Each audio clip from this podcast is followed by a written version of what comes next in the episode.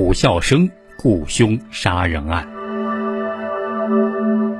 为泄私愤，一个法盲竟然不惜千里迢迢来到武校练武，并雇请同行行凶杀人，导演出一桩骇人的血案。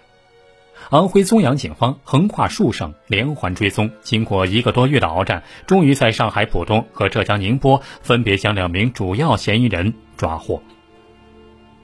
横埠镇是安徽枞阳县人数较多、面积较大的乡镇，毗邻铜陵镇，是个交通方便、经济发达的地方。但是在二零零三年九月二十八号，这里却发生了一桩血案，把村民们都给震惊了。这天上午十点多钟，天气微晴，镇上唐三姐的理发店里显得有点冷清，只有一个三十来岁的壮汉周来应独自坐在那儿。唐三姐的丈夫独自在外打工，她一个人在家里开起了这家理发店，生意马马虎虎，算是勉强能过日子。有时候闲暇没事的时候，她就和同乡的几个人周来印、汪小白等人在一起玩耍厮混。二十八号这天啊，唐三姐起得比较早，因为无聊，就打电话叫来了好友周来印。周来印和唐三姐素有来往，他来了之后，唐三姐就一会儿忙前一会儿忙后，打扫了理发店，就到后屋去准备中午的饭菜。周来应一个人坐在店里的沙发上，盘起双腿儿，哼着小调，一副悠然自得的样子。他随手打开电视机，津津有味地看起了电视。可就在这个时候，突然。店门外闯进来了三个陌生男子，走到他面前，他刚要问理发吗？没想到那三个陌生人毫不理会他，分别从身后抽出了钢管和自来水管。周来应见势不妙，想跑已经来不及了。三个人举起钢管，冲着他就是一顿猛击，猝不及防的周来应倒在血泊之中。而在此时，正在后面做菜的唐三姐听到理发店里的打斗声，赶紧跑过来看。可这时，三个歹徒已经窜出店外，跳上一辆三轮车，逃之夭夭了。唐三姐大喊救命啊！喊来了附近的居民，慌忙把昏迷不醒的周来印送到镇医院抢救，同时打电话向当地公安局报了案。在光天化日之下，在喧闹的大街上，竟然如此行凶作恶，如入无人之境，当地镇上百姓一片哗然。接到报警之后，当地警方火速赶到现场展开侦查。因为案发前后不到一分钟时间，发案现场也没有任何目击者，留给警方的只是一团没有线头的乱麻。现场除了地上的血迹和一只断了腿的木椅之外，再也没有其他有力证据。而理发店主唐三姐在接受警方询问时，也是有意无意的支支吾吾，使得案件无法获得直接的线索。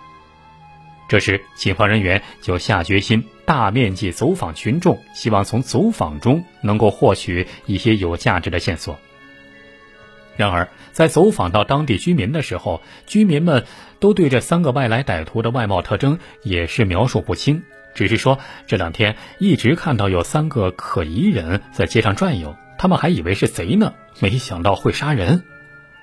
正当警方调查工作感到困难的时候，一个三轮车司机提供了一条重要线索，说，二十八号上午曾经有三个外地人，好像是北方口音，坐在他的三轮车上，问去铜陵市怎么走。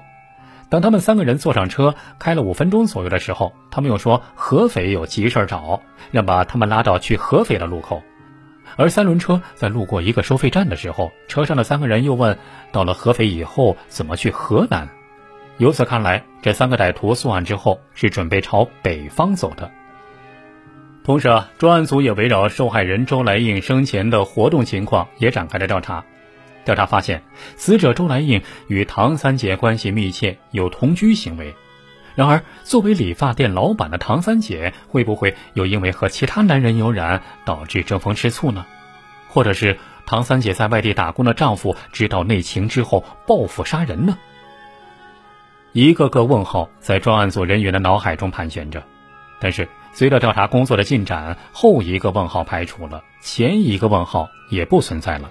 但是周来印与本乡的一个村民叫汪有才的发生的纠纷却浮出了水面。现年三十六岁的汪有才又高又瘦，皮肤白皙，所以村民们送他一个外号“汪小白”。这个汪小白啊，为人比较懒散，不爱务农。几年前曾经和周来印、唐三姐等人多次外出合作进行摸风。什么叫摸风呢？就是专门到一些机关办公室里进行拎包的业内称呼。他们经常到一些办公楼去转悠，遇到有人就假装推销什么产品。如果发现办公室里没人，就顺手牵羊把包溜走。周来应既然有这种不雅史，那是否是圈内的一种排挤，导致他受到杀身之祸呢？汪小白无疑是一个焦点。经过专案组民警进一步走访得知，汪小白在几个月前还曾经和周来应干过一架。起因就是因为一个女人争风吃醋发生了矛盾，才导致他们这个摸风团伙的破裂。恰巧此时汪小白还因一起盗窃案件受到公安机关的传讯，所以汪小白就一直怀疑是周来应举报他的。有一次，两个人在村头相见，分外眼红，就动手打了起来。但是周来应身强体壮，汪小白不是他的对手。当时汪小白的双眼被打得肿得像桃子一样。再加上现场还有许多围观的人，汪小白感到当众受辱，就下定决心一定要报仇雪恨。虽然他是一个快奔四的人了，但是当时一个很奇怪的想法很快占据了他的心头，那就是去练武功。汪小白当时在电视广告上经常看到有某武校招生的广告，于是二零零三年八月底，他就带着学费去了一所武校，想练就一身武功。来报仇雪恨。有了这条线索，警方顺藤摸瓜继续调查。汪小白当时去的是安徽蒙城县的一所武校，到那儿以后啊，就认真的和其他年轻人一起操拳弄腿。由于他年龄偏大，再加上平时干活较少，体力上远远不如年轻人，天天练得呲牙咧嘴的，几乎坚持不下来。这个时候，他的一个师弟叫董长初的，就打笑他说。老兄，别练算了。汪小白见这个董长初颇有几分豪爽，于是就渐渐和他交往起来。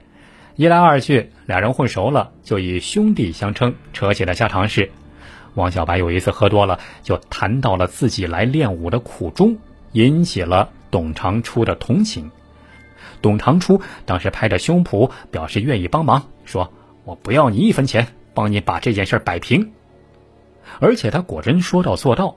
随后几天呢，董长初又物色了两个帮手，是自己当时在宁波、浦东等地打工时认识的两个人，曾繁华和王玉学。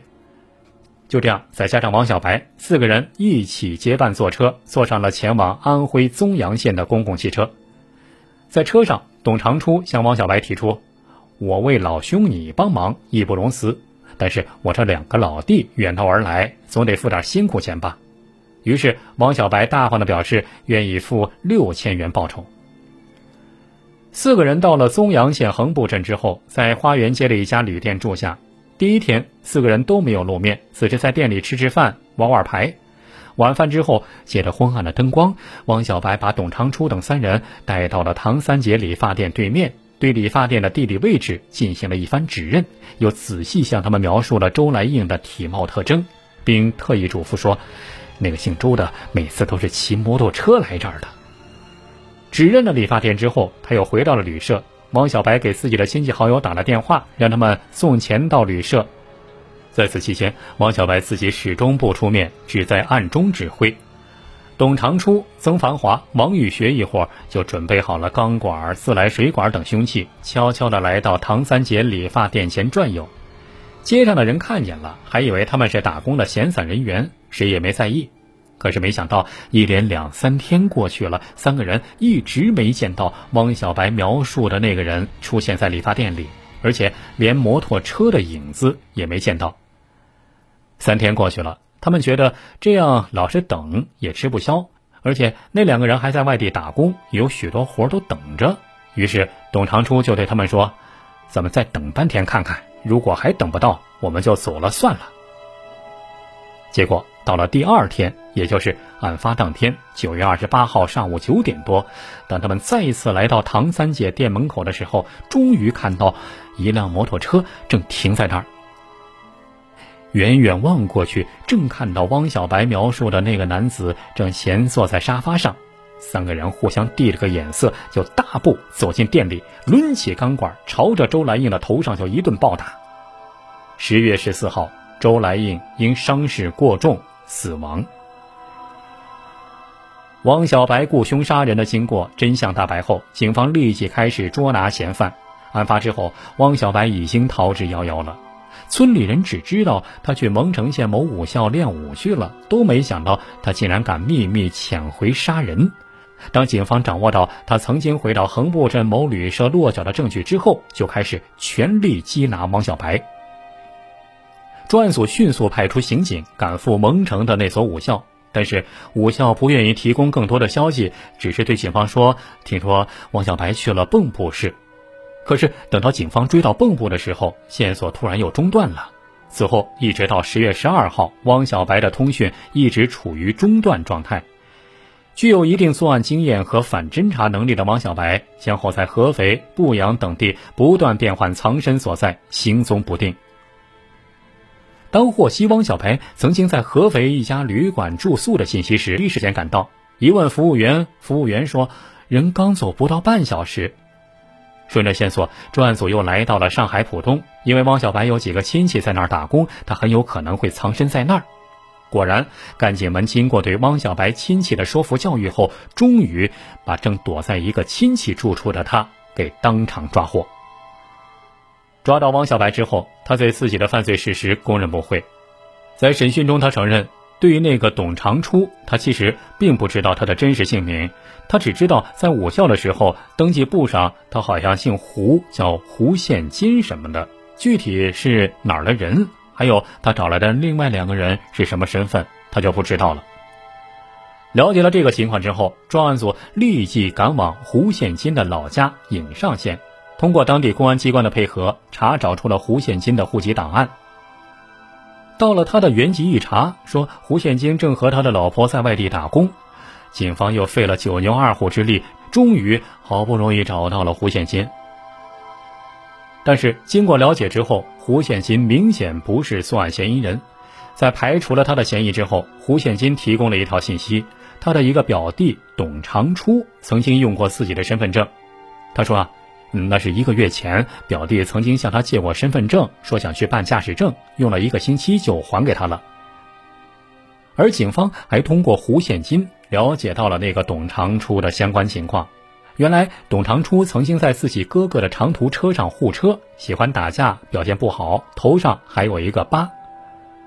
专案组马上赶到蒙城，取到了董长初的照片，果真。董长初在武校报名注册的时候用的是他表兄胡现金的身份证，所以别人都管他叫胡现金。但是自从九月二十八号行凶之后，他就一直没有了下落。而据警方了解，董长初以前也曾经在沿海一带打过工。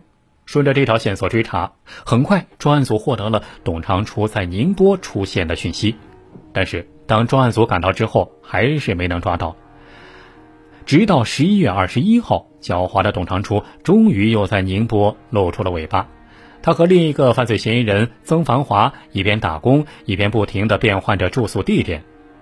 掌握到了他的行踪之后，十一月二十一号，枞阳县公安局专案组和宁波市警方取得了联系，在宁波市警方的配合下，展开了大规模的布控，终于在一间出租房内将董长初、曾繁华抓获。经过对二人的突审，还查明董长初在宁波市还犯下了价值二十多万元的特大抢劫案。就这样，三名犯罪嫌疑人全部落网，等待他们的将是法律的严惩。